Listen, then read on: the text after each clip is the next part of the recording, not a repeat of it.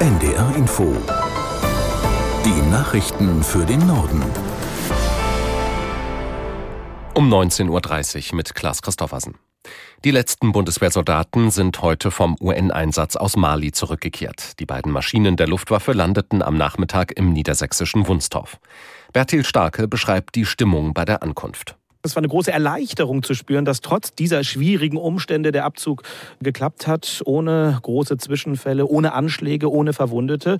Wir konnten äh, tatsächlich mit Soldatinnen und Soldaten sprechen und die haben den Zeitdruck äh, der Rückkehr auch als große Herausforderung bezeichnet.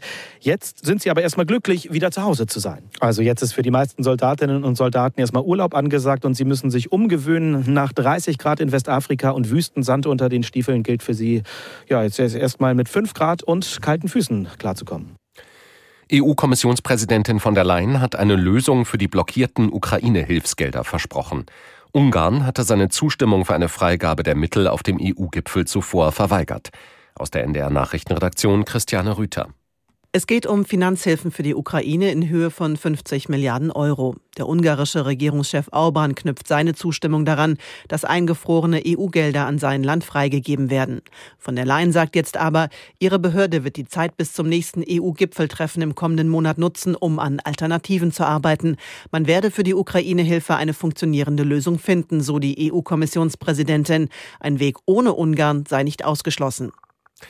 Israel öffnet den Grenzübergang Kerem Shalom für den Transport von Hilfslieferungen in den Gazastreifen. Das Sicherheitskabinett habe dies vorläufig genehmigt, teilte das Büro von Regierungschef Netanyahu mit. So soll die Belastung des ägyptischen Grenzübergangs Rafah in Richtung Gaza verringert werden. Über den Übergang Kerem Shalom sollen ausschließlich humanitäre Hilfsgüter geliefert werden. Seit Kriegsbeginn wurden Hilfslieferungen für die notleidende Zivilbevölkerung im Gazastreifen nur über Rafah in das Küstengebiet gebracht. In den festgefahrenen Tarifverhandlungen im Einzelhandel drohen in der kommenden Woche Streiks. Das könnte vor allem diejenigen treffen, die kurzfristig noch Weihnachtsgeschenke besorgen wollen. Aus der NDR Nachrichtenredaktion Dennis Schwalm.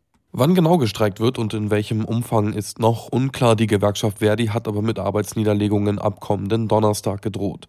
Konkret ist es schon in Niedersachsen. Da hat die Gewerkschaft für den 23.12. zum Streik aufgerufen. Weil Heiligabend auf einen Sonntag fällt, sollten dort also die Weihnachtseinkäufe bis Freitag erledigt sein.